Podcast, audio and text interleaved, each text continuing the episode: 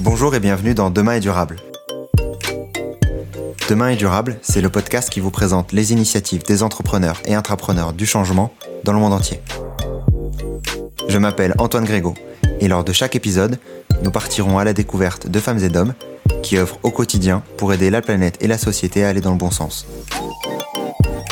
Ils nous partageront ce qui les motive et nous dévoilerons leurs secrets ainsi que leurs conseils pour se lancer, en France comme à l'étranger.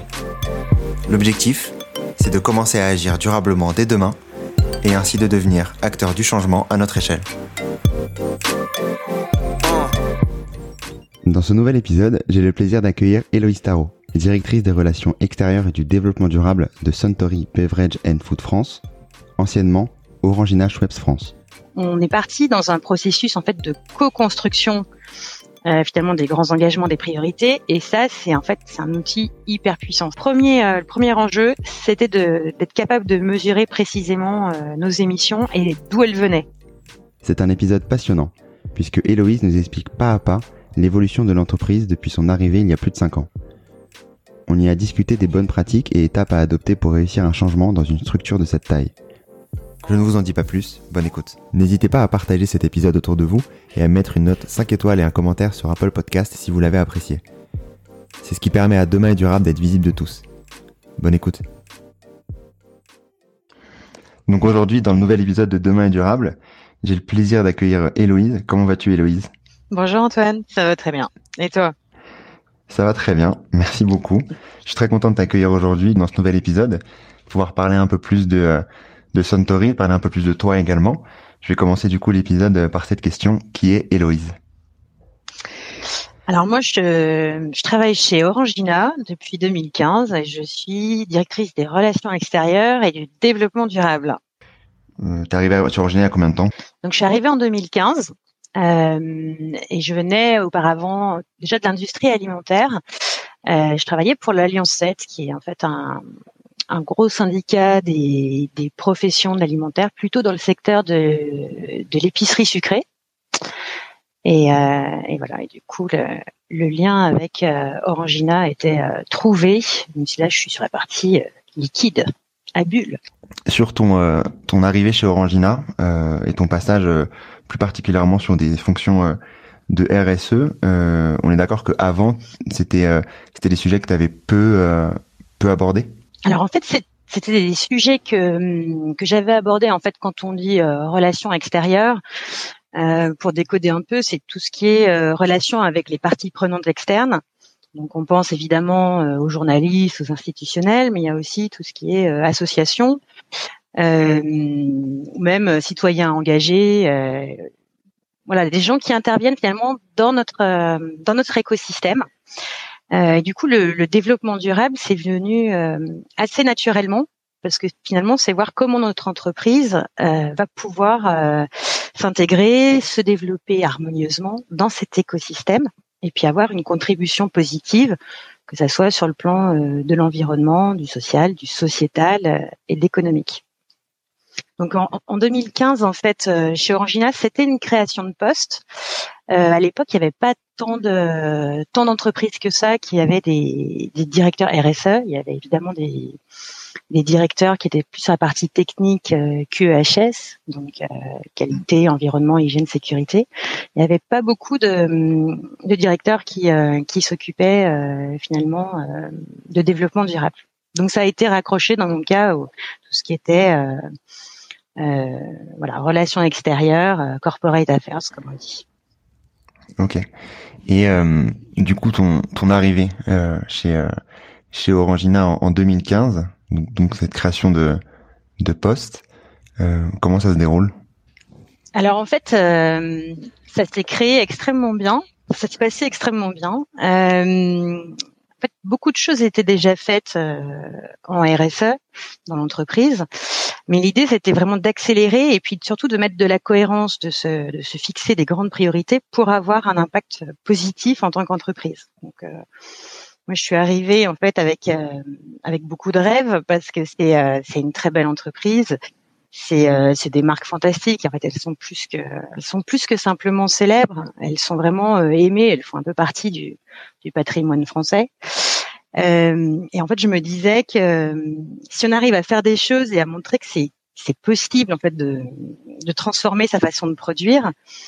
Euh, alors, euh, comme on sera, comme on est une entreprise très regardée, des marques très connues, alors d'autres nous suivront, d'autres aussi voudront euh, tenter cette transformation. Euh, et c'est comme ça qu'on changera vraiment la donne. Donc euh, j'étais arrivée voilà comme ça un peu avec pas mal d'utopie et avec quand même une question qui était en fait ils vont me voir arriver parler de voilà de de, de rêve en matière de, de, développement durable, comment ça va comment ça va être pris en interne. Donc c'était plutôt ça en fait euh, une inquiétude et, euh, et là ça a été euh, ça a été en fait euh, enfin, plus qu'une excellente surprise. J'ai, vraiment été euh, emballée par euh, par d'abord la réaction des, des gens, de mes nouveaux collègues, parce que voilà, la, question qu'on se pose, c'est quand on est sur le développement durable, c'est extrêmement transversal parce qu'on touche à des sujets qui vont, qui vont dépendre euh, des opérations, c'est-à-dire vraiment de la, de la vie des usines, qui vont dépendre euh, des ressources humaines, qui vont dépendre, enfin voilà, de beaucoup d'autres services. Donc on a toujours un peu l'impression que voilà, peut-être que les gens vont avoir l'impression qu'on leur qu'on leur pique leur bébé. Euh. et là, ça n'a pas du tout été ça. C'est-à-dire que j'ai été fantastiquement accueillie, bah, justement par le par le directeur euh, euh, QEHS, donc qui s'occupait de l'environnement, euh, à qui j'ai partagé euh, un peu ses, ses, rêves et qui m'a dit mais euh, c'est génial. En fait, moi j'ai j'ai vraiment très envie de faire cette transformation là. Et s'il faut que je travaille le soir et le week-end, je le ferai. bon, je te rassure, je vais pas demander de travailler le soir et le week-end. Le but c'est vraiment de transformer nos façons de produire, pas de faire des trucs en plus d'à côté. Euh, mais voilà, c'est un état d'esprit euh, extrêmement euh, positif, prêt à relever les manches. Et en fait, c'était la même chose pour l'ensemble des collaborateurs. voilà, sur le terrain, dans les usines, nos, nos, commerciaux qui sont sur les routes. Enfin, tout le monde avait envie d'y aller. Donc ça, c'était vraiment, c'était génial. Et est-ce que vous avez le soutien du groupe Suntory auquel vous appartenez? En fait, ce groupe familial, il a été fondé par voilà, par un homme qui était euh, incroyablement visionnaire et qui, euh, à la fin du 19e siècle, en pleine période d'industrialisation du Japon, avait théorisé ce que euh, maintenant dans le monde entier on appelle le développement durable. Donc c'est assez impressionnant. Donc il avait expliqué que son entreprise, elle devait se développer en avançant sur deux jambes. La première étant de faire toujours les produits de la meilleure qualité, et la deuxième jambe de rendre à l'homme et à la nature tout ce qu'il lui avait apporté et euh, qui avait permis à l'entreprise euh, de se développer. Et donc cette philosophie-là, comme c'est une entreprise familiale, elle a continué à vivre en fait au, fur et à mesure euh, des décennies. Et, euh, et, en fait, quand je suis arrivée chez Orangina, ils m'ont tout de suite fait venir au Japon euh, pour m'expliquer euh, comment et à quel point le développement durable était pour eux une thématique prioritaire. Donc gros soutien en fait en interne et, euh, et grosses attentes aussi en fait. ok, très bien. Donc début euh, début très prometteur en tout cas sur le sur, sur le papier. Euh, toi pour toi qu'est-ce qui a fait le c'est quoi le facteur qui de succès sur le sur le début de ton arrivée? C'est euh, l'accueil des collaborateurs, c'est euh, pour justement aller aller dupliquer ça ailleurs? En fait, ce qui était ce qui a été bien dans cette dans cette arrivée dans l'entreprise, c'est que j'ai eu la certitude qu'on pouvait être très ambitieux. Et du coup, ça, voilà, ça a vraiment libéré euh, les potentiels. Donc, on est parti dans un processus en fait de co-construction euh, finalement des grands engagements, des priorités. Et ça, c'est en fait c'est un outil hyper puissant. C'est-à-dire que quand on est, euh, quand on sait qu'on a des gens de bonne volonté prêts à y aller, à se retrousser les manches, je crois qu'il faut pas hésiter à aller sur de la co-construction. Nous, on avait rassemblé quasiment une centaine de managers euh, pour justement définir euh, ce qui allait devenir notre stratégie RSE, nos grandes priorités. Alors on n'est pas parti de, de, zéro à faire du brainstorming. En fait, on a d'abord commencé par un audit par rapport à la norme. Euh, euh, par rapport à la norme ISO qui sert non pas à être certifiée mais qui sert finalement à passer au peigne finalement tout ce qu'on peut faire en RSE pour voir à quel niveau on en est parce qu'en fait déjà il fallait voir à peu près où on en était euh, voir aussi ce que faisaient les autres entreprises de grande consommation, ce qu'elles pouvaient faire euh, de bien, ce qu'elles pouvaient faire d'innovant, etc., qui, pouvaient éventuellement inspirer. Euh, on a fait venir aussi devant tous ces managers euh, un ancien vice-président de Greenpeace pour qu'il voilà qu'il amène ce challenge par rapport aux grands enjeux qui qui sont ceux de voilà de, notre époque et donc de notre de, nos entreprises. Et après on avait euh, voilà réfléchi tous ensemble sur ce que devaient être nos priorités. Donc certaines sur certains sujets on avait déjà beaucoup avancé, sur d'autres ben voilà on était comme quoi par exemple. Début.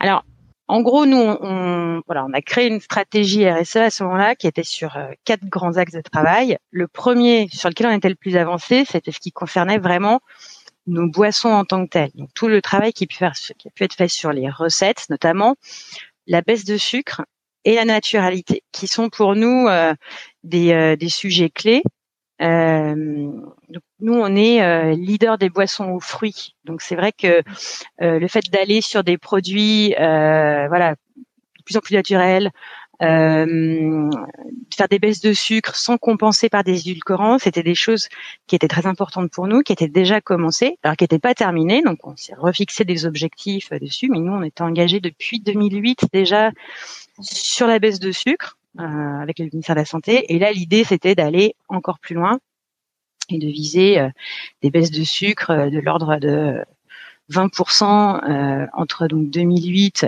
et 2020.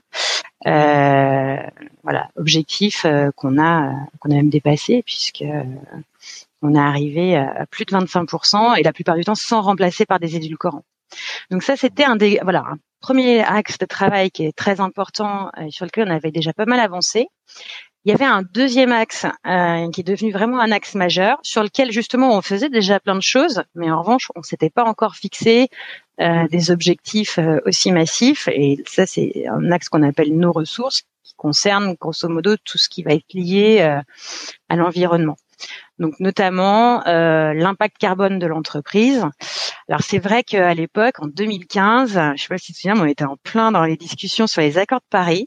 Donc euh, la question climatique était euh, vraiment majeure et euh, et voilà, en fait, tous les collaborateurs d'Orangina, ils sont des, citoyens comme les autres, donc on, on écoutait tous ces, débats sur le changement climatique avec l'envie de, voilà, de prendre notre part, prendre notre part du boulot, quoi, et de, de réduire notre impact, notre impact carbone.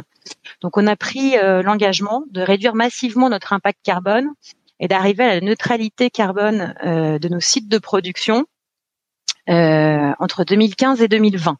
Donc euh, début du travail 2015 pour arriver à la, à la neutralité en 2020. Donc ça, c'était vraiment un gros engagement.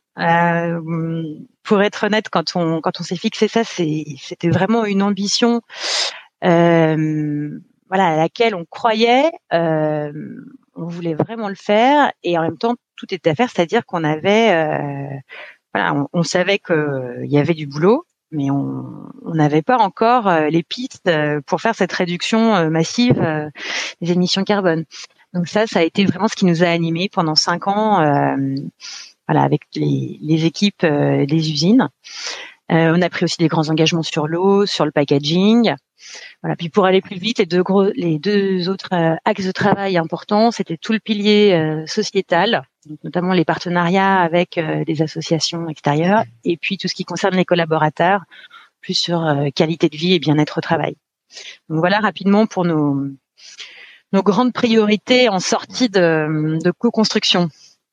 Ok. Et du coup sur euh, sur ce début 2015, sur après cette cette co-construction avec les différents managers, avec différents parties prenantes de d'Orangina, euh, sur cette partie plus carbone et plus euh, réduction euh, carbone et neutralité carbone de manière globale, qu'est-ce que vous avez fait au début pour justement y arriver? Parce que 5 ans, ça paraît court pour arriver à une neutralité carbone. Ouais, c'est court et puis en plus les technologies évoluent. Donc là, on a atteint maintenant un niveau plancher, mais on espère bien que d'ici 3 ans, 4 ans, 5 ans, il y aura de nouvelles technologies et qu'on pourra aller encore plus loin.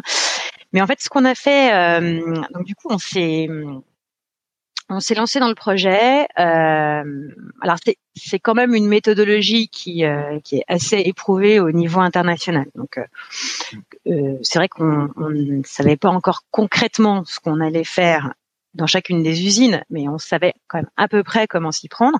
Donc la première étape qui est vraiment euh, voilà fondamentale, c'est déjà euh, d'être capable de mesurer précisément les émissions. Ça a l'air tout bête, mais en fait, euh, jusque-là, euh, et beaucoup d'entreprises font ça, en fait, on fait des bilans carbone via des prestataires externes, euh, souvent à la fin de l'année. Certaines entreprises ne le font même pas tous les ans. Euh, bon. Donc là, l'idée, c'était d'être capable de mesurer, parce qu'en fait, quand on est capable de mesurer et de savoir exactement à quel moment on émet, où est-ce qu'on émet du carbone, c'est comme ça qu'on est capable de voir où sont les leviers pour réduire. En fait, on peut pas piloter ce qu'on ne mesure pas. Donc le premier, euh, le premier enjeu, c'était d'être capable de mesurer précisément euh, nos émissions et d'où elles venaient. Donc en fait, on a fait plusieurs choses. Euh, la première qui a été assez lourde. Enfin moi, mon sentiment, c'est que ça a été ça a été un vrai effort, mais peut-être parce que parce que ce, ce domaine d'action-là, c'était pas forcément mon mon domaine de prédilection, on a construit un super calculateur. Donc c'est une espèce euh, de, de, super logiciel informatique euh, qui va être raccordé en fait à tous les logiciels de gestion de base de données de l'entreprise. Donc il va récupérer toutes les datas dans les SAP, même dans les, tableaux Excel si c'est géré sous tableau Excel. Enfin, il récupère toutes les datas de l'entreprise pour pouvoir euh, calculer l'impact carbone euh, et du coup savoir exactement euh, d'où ça vient, à quel moment, etc. Donc ça, c'est un énorme travail donc qui, qui, a été fait évidemment avec des consultants extérieurs parce qu'on est vraiment sur un, un, gros projet de finalement de programmation informatique. Euh, donc on était plutôt là sur euh, informatique, juridique. Donc ça a été euh, voilà, ça a été quelque chose que j'ai trouvé finalement, euh, enfin à la fois super utile, mais quand même extrêmement long et ardu. Euh, ouais, c'est le socle, le socle de base. De toute façon, bah, si on n'a pas, on n'a pas la connaissance, c'est compliqué de. Exactement, exactement. Après, voilà, on peut y aller un peu à l'intuition. On se doute bien qu'il y a certaines choses qui sont plus consommatrices d'énergie ou plus émettrices en carbone, mais vraiment avoir euh, un outil qui te permet de mesurer précisément euh, où, euh, enfin, à quel endroit et à quel moment tu émets, ça, c'est c'est quelque chose qui est fondamental pour savoir où sont tes leviers et où est-ce qu'il faut investir en premier, quoi. Euh, donc ça nous permet de cibler les postes de consommation. En plus, on a fait venir euh, donc des consultants extérieurs pour pouvoir faire euh, des audits énergétiques, euh, voilà, voir ce qu'on pouvait faire de mieux, voir si on pouvait faire de l'intégration thermique, voir si on pouvait produire nous-mêmes de l'énergie. Euh, on avait regardé à l'époque voir si, si on était en, en, situation, par exemple, de, développer des énergies renouvelables sur nos sites. bon, voilà les audits ont montré que finalement c'était pas optimal euh, en l'état des technologies, hein, parce qu'effectivement on a fait euh, l'audit en 2016, les technologies ont là aussi beaucoup évolué, donc là je suis en train de faire refaire des audits parce que c'est pas exclu que ce qui n'était pas possible à l'époque ne soit pas devenu entre temps, mais bon. Donc voilà, donc consultant extérieur pour apporter des voilà des, des, des compétences spécialisées qu'on n'avait pas forcément en interne. Donc là, en tout cas, on est arrivé à une vraie vision de ce qui se passait chez nous en termes d'émissions carbone et de là où il fallait agir pour les réduire. Donc ça, c'était la première étape qui était vraiment clé. Cette première étape-là, elle dure, elle dure combien de temps? Pour vu que Orangina, c'est quand même un, groupe euh, d'un certain nombre d'employés. Euh, pour justement aller changer euh, tout ce tout ce SI, j'imagine avoir un, un, certain nombre de J'imagine de conduite du changement aussi derrière. Comment, combien de temps ça prend ce genre de, de bah, En fait, le, le montage euh, du projet informatique, ça, enfin, moi j'ai trouvé ça assez lourd en termes de, de temps homme, parce que du coup, j'ai, voilà, on a impliqué fait toutes les directions, donc non seulement les gens dans les usines, mais il y avait aussi euh, notre service R&D, euh, il y avait, enfin voilà, toutes les, les services logistiques, enfin tout le monde a, a contribué pour qu'on, enfin qu'on puisse expliquer aux consultants ce qu'on avait quand même besoin de, ce qu'on faisait comme activité pour que lui soit capable de mesurer des choses pertinentes. Donc, euh, on a travaillé quand même, euh, je pense, plus d'un an sur le sur le montage de ce super logiciel. Euh, après, il y a eu une période de rodage, donc au début, c'était pas parfait, parfait, mais du coup, je pense qu'au bout de 18 mois, on est sorti avec un outil vraiment opérationnel. Même si on a pu commencer à l'utiliser on a pu commencer à l'utiliser un peu avant, mais il faut compter entre 12 et 18 mois pour avoir quelque chose d'optimal. Alors sachant qu'on on faisait aussi partie à l'époque des premières entreprises qui mettaient en place un tel éco-calculateur, je pense que maintenant, justement, ces entreprises de consultants ont sans doute plus d'expérience et peut-être qu'une entreprise qui se lancerait maintenant dans la construction d'un d'un tel euh, super logiciel mettrait moins de temps parce que voilà tout le monde a gagné en, expérience euh, depuis. Euh, donc voilà. Donc en tout cas, ça nous a vraiment permis de bien identifier les sources d'émissions et de voir où il fallait agir, avec en plus les recos finalement des consultants extérieurs qui nous ont dit, bah voilà, sur tel et tel poste où vous émettez, voilà les options et ce qui serait possible de faire. Donc après, on est passé finalement dans une phase 2, la deuxième étape de la méthodologie, c'est une fois qu'on sait euh, où on émet et quels sont les leviers de réduction, ben faut y aller. Donc, après, il faut investir euh, ou changer des, des façons de travailler. Donc là, on a on est entré dans une deuxième phase euh, qui était finalement euh, réduire massivement les émissions carbone euh, qu'on avait pu identifier. Donc ça se fait de plusieurs façons. le plus évident, bah, c'est le remplacement d'équipements obsolètes. Donc à la fois, ce sont des investissements. quand, par exemple, remplacer une ligne, remplacer une pompe, voilà. Donc ça, c'est des quand on remplace une ligne de production, voilà, on a un outil plus moderne, donc de toute façon, il est, euh, on va dire, il est plus performant et il est plus performant, y compris du point de vue environnemental.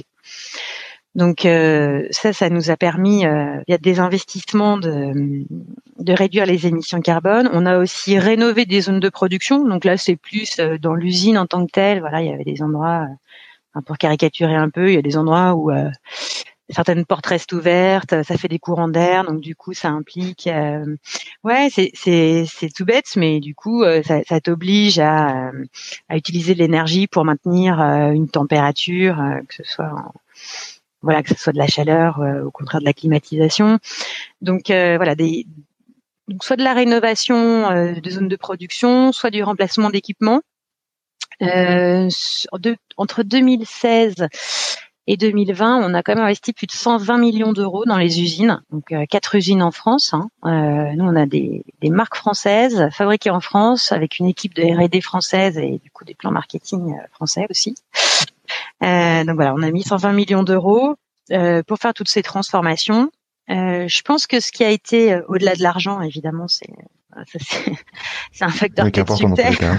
ouais, on va pas se le cacher. Je pense que ce qui a été euh, très important, c'est qu'on a aussi euh, on a aussi renforcé le poids de l'environnement, euh, du facteur environnement dans la gestion de projet. C'est-à-dire que bon, de toute façon, évidemment, avant un, projet équivalent, on va dire, on prenait celui qui était le meilleur pour l'environnement. Mais ça, c'est un, un choix d'évidence. Les gens, s'ils ont des projets qui sont aussi performants et qui coûtent le même prix, euh, forcément, ils, choisissent spontanément celui qui est le mieux pour l'environnement. Donc ça, en soi, bon. Euh, la question se posait quand euh, les projets n'étaient pas totalement équivalents. C'est-à-dire, par exemple, vous avez bah, deux projets qui qui répondent au cahier des charges. Euh, donc euh, voilà, deux projets. Euh, ils sont bien performants. Il y en a un qui est un peu moins cher que l'autre. Donc si on, en fait, si tu mets pas le critère environnement, bah, la logique c'est que la performance égale, tu prends bah, celui qui coûte le moins cher. Donc là, l'idée c'était en fait de rajouter le critère environnement et en plus de le bonifier. Euh, c'est-à-dire que euh, on s'est dit, bah, il y a des fois où voilà, c'est trop dommage euh, de passer à côté d'un projet qui nous aurait fait faire un, un bond dans notre dans notre objectif de réduire les émissions carbone sous prétexte qu'il est un peu plus cher qu'un autre. Donc on a décidé voilà de vraiment mettre le, le facteur environnement dans la gestion de projet en le bonifiant, c'est-à-dire que là, on veut qu'un projet environnemental bénéficie d'un petit bonus euh, en plus par rapport euh, à ceux qui n'auraient pas de qui auraient pas cet avantage-là. L'idée c'est pas de prendre euh, pas prendre automatiquement le projet le moins coûteux à performance égale quoi. À quel moment vous avez eu cette ce déclic là justement d'ajouter ce bonus sur sur la partie environnement bah, En fait, à partir du moment où on a été capable de mesurer, euh, parce qu'en fait, avant, on voyait pas forcément euh, l'impact de façon aussi claire. Donc, on voyait deux projets euh, également performants. Voilà, on voyait bien les, prix, etc. On ne voyait pas forcément l'impact environnemental une fois mis dans l'écosystème de l'entreprise. En tout cas, pas dans ce niveau de détail. Donc ça, ça a été, ça a été du coup une décision qui a été prise euh, pour nous permettre notamment de, de faciliter l'atteinte de notre objectif de réduction des émissions carbone et d'atteindre la neutralité. De pousser tout le monde dans le même sens, quoi. Ouais, voilà. Et puis que ça devienne euh, voilà une priorité, y compris sur le papier et dans le cahier des charges, euh, pas juste euh, euh quelque chose qu'on fait parce qu'on est convaincu à titre personnel. Voilà, maintenant c'est écrit, ça fait partie des critères. Et voilà, c'est clair pour tout le monde. Euh, ça s'est accompagné aussi évidemment d'une sensibilisation et d'une formation des salariés à ces enjeux. Et, euh, et, du coup, ce qui est euh, assez intéressant aussi, et je pense que ça a été un autre euh, un autre élément clé en fait dans la réussite, c'est que nous on a des, enfin, je pense que beaucoup d'entreprises, on, on, a des, des espèces de, de de challenge ou de concours internes d'amélioration continue euh, où en fait c'est les voilà quoi les, les gens dans les usines, euh, nos collaborateurs qui, qui sont sur ligne, euh, en fait ils connaissent leur ligne mieux que quiconque, donc ils sont vraiment tout à fait capables de proposer des projets d'amélioration euh, euh, de l'activité. Et, euh, et, on a décidé en fait que ces projets d'amélioration continue dans le cadre des ces concours internes pouvaient être sur la thématique environnementale. Donc par exemple, euh, voilà, ils pouvaient euh, proposer des, des boucles d'optimisation sur l'utilisation des ressources ou euh, sur l'intégration thermique, etc. Donc on a pu aussi finalement, grâce aux collaborateurs eux-mêmes, améliorer améliorer nos pratiques et améliorer aussi notre impact environnemental. Donc voilà, tout ça, tout ça nous a permis en fait de, de réduire massivement nos émissions puisque euh, entre 2015 et 2020, on a réduit euh, d'environ 30% nos, émissions, c'est-à-dire que pour produire euh, un litre d'orangina ou un litre d'oasis, on émet 30% de moins de, carbone par rapport à ce qu'on faisait il y a cinq ans. Donc c'est voilà, on a investi, on a mis du temps, les collaborateurs ont voilà tous fait ce qu'ils pouvaient. Euh, on a un plan directeur sur trois ans, donc on, fonctionne toujours en fait euh, avec un système de, veille technologique. Euh, donc là, on est arrivé à ce qu'on imagine être en l'état des technologies disponibles un niveau plancher. Par rapport, à, par rapport à 2015, du coup, c'est ça? Ouais, c'est-à-dire que par rapport aux par rapport aux investissements qu'on a faits et aux, et aux leviers qu'on a identifiés, à ce stade, en fait, on n'a pas de technologie disponible qui nous permettrait euh, d'aller demain matin à 60% euh, de moins, quoi. Euh, cependant, nous, on reste convaincus que voilà, le, le progrès, le progrès s'arrête pas, c'est-à-dire que chez nos fournisseurs de, de machines, que, enfin, voilà, partout, il y a des efforts qui sont faits pour réduire l'impact environnemental. Donc aujourd'hui, on a un niveau plancher peut-être que euh, dans un an, deux ans, trois ans, il y aura des nouvelles technologies. Enfin, c'est même très probable. Donc voilà, on reste en veille. Euh, et dès qu'on voit qu'on a une nouvelle technologie qui euh, qui nous offre un voilà un nouveau levier de baisse des émissions, on se met en position de voilà de l'intégrer dans nos usines et de continuer à travailler sur les la réduction des émissions. Donc après ça, donc là on, a, on est arrivé à la fin de la deuxième étape, donc qui était effectivement voilà 2020, euh, on a fait moins 30%, bon très bien. Maintenant euh, on a quand même des émissions résiduelles. Qui dit moins 30% dit quand même 70%, euh, même si comme j'ai dit on, on veut continuer à travailler dessus. Merci d'avoir écouté cette première partie. Si vous l'avez aimé, n'hésitez pas à laisser un avis 5 étoiles sur Apple Podcast et à vous abonner à ma newsletter. Le lien est dans la description. À très vite.